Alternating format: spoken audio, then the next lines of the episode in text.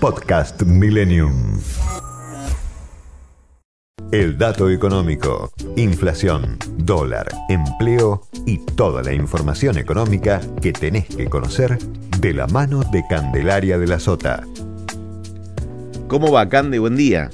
Buen día, Edu. Qué tremenda la lluvia. Yo sé que viene bien para muchos sectores, pero ya estamos un poco cansados. Ya está, ¿no? Ya está. Yo creo que hoy, mañana y listo. ¿eh? aunque dicen que, que puede llegar a llover el domingo. En un ratito o mañana nos va a confirmar eh, Sergio Halfin. Eh, ¿Qué pasa con la industria? ¿Cayó la industria o no cayó?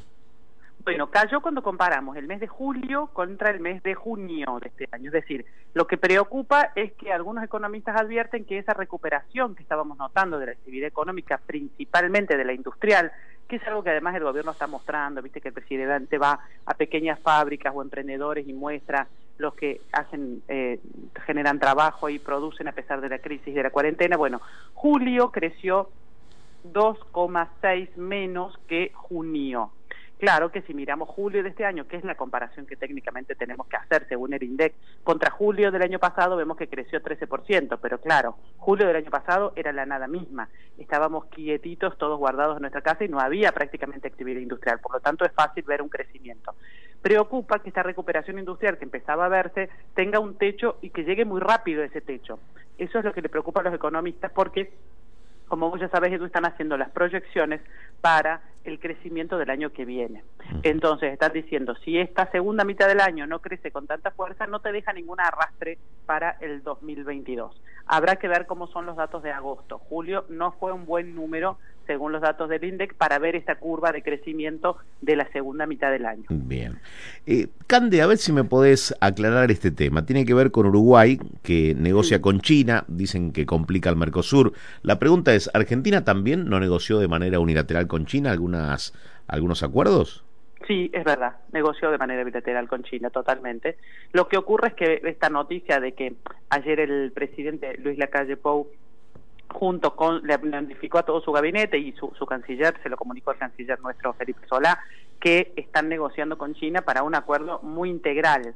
Entonces, eh, sumado a las tensiones que ya habían habido en el seno del Mercosur respecto de que Uruguay planteó abiertamente liberar este, este, esto que él considera una especie de eh, corsé, que significa que en realidad es el origen del Mercosur, de que cuando estos países miembros del Mercosur quieran negociar con un tercer país que no forme parte del bloque común del sur, tengan que pedir permiso a sus socios. Bueno, Argentina en su momento también lo hizo, como vos bien lo decís. Nosotros hemos tenido acuerdos puntuales por determinados temas, por ejemplo, por el swap entre Banco Central y Banco Central.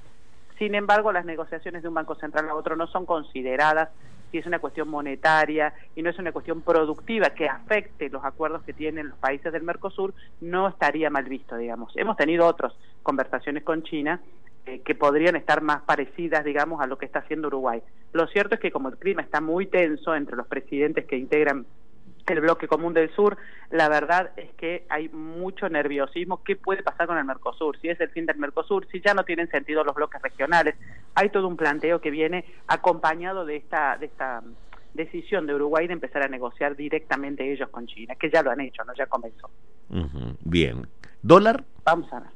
Dólar, están todos muy nerviosos qué puede pasar después del domingo. Esta semana el gobierno está logrando controlarlo, como te contaba ayer, siguió vendiendo ayer el central, un poco menos, estuvo en 40 millones de dólares, pero para contener lo que siempre remarcamos, el dólar contado con liqui y el dólar MEP, que cuando se le va el contado con liqui arriba de 173, 174 pesos, al central eso le empieza a preocupar no quieren que llegue a los 180 pesos, es una cuestión más de impacto, de expectativa psicológica, te diría que, que cuestión financiera o matemática, pero el gobierno quiere evitar que eso pase.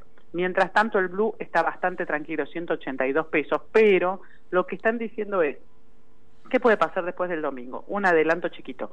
Nosotros venimos viendo que el dólar va subiendo, aunque no parezca, muy de a poco, al más o menos el 1% mensual. La inflación sabemos que está entre el 3, con suerte menos del 3 este mes, pero un poquito más, entre el 3 y el 4% mensual.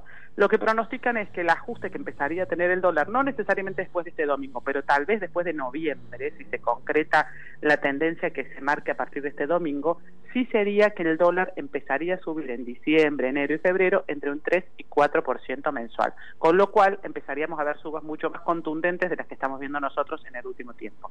Pero por ahora tenemos que esperar, estar un poquito más cerca, a ver qué pasa el domingo y el lunes va a ser el día clave. Perfecto, muy bien, lunes día clave. No te vayas lejos, Cande.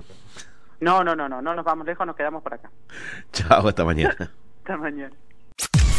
Podcast Millennium.